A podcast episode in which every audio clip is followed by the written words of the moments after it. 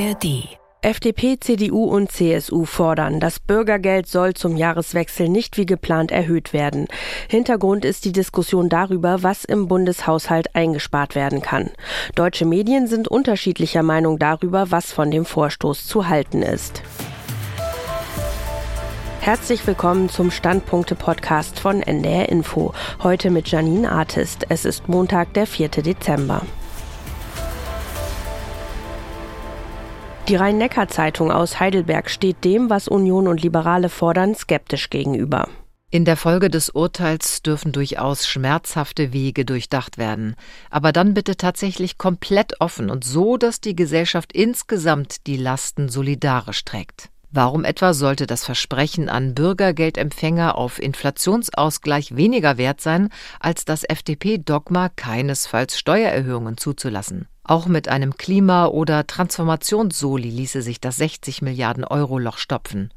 Oder man streicht Vergünstigungen, die schon lange in der Kritik stehen.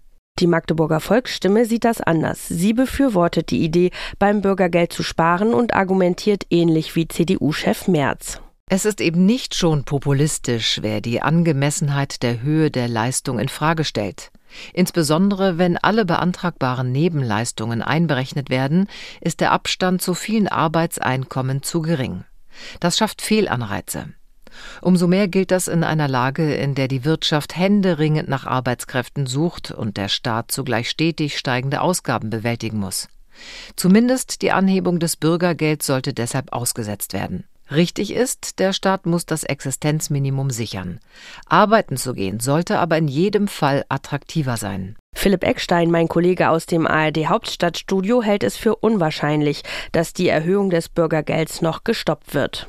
Ob das rechtlich so ohne weiteres möglich ist, da gibt es zumindest Fragezeichen. Das Bundesarbeitsministerium sagt uns, da gibt es gar keinen politischen Spielraum. Man hat sich hier nur an die rechtlichen Vorgaben gehalten. Stichwort hier ja auch das Existenzminimum, Urteile des Bundesverfassungsgerichts dazu. Also, wenn man das machen würde, klar, man würde ein paar Milliarden sparen. Man muss allerdings einmal auch sagen, politisch ist es kaum vorstellbar, dass die SPD in Regierungsverantwortung eine bereits beschlossene Erhöhung des Bürgergelds jetzt so ganz kurz vor Weihnachten nochmal abräumt. Also zumindest sehr schwer vorstellbar sagt Berlin-Korrespondent Philipp Eckstein. Und wir schauen noch auf ein anderes Thema. Der tödliche Angriff auf einen deutschen Touristen in Paris hat die Debatte über die Terrorgefahr auch hier in Deutschland weiter angefacht. Die Frankfurter Allgemeine Zeitung schreibt dazu Folgendes.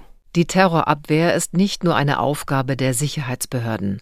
Dass europäische Gesellschaften immer wieder daran scheitern, ihre Werte bei Einwanderern und ihren Nachkommen durchzusetzen, ist ein politisch inakzeptabler Zustand.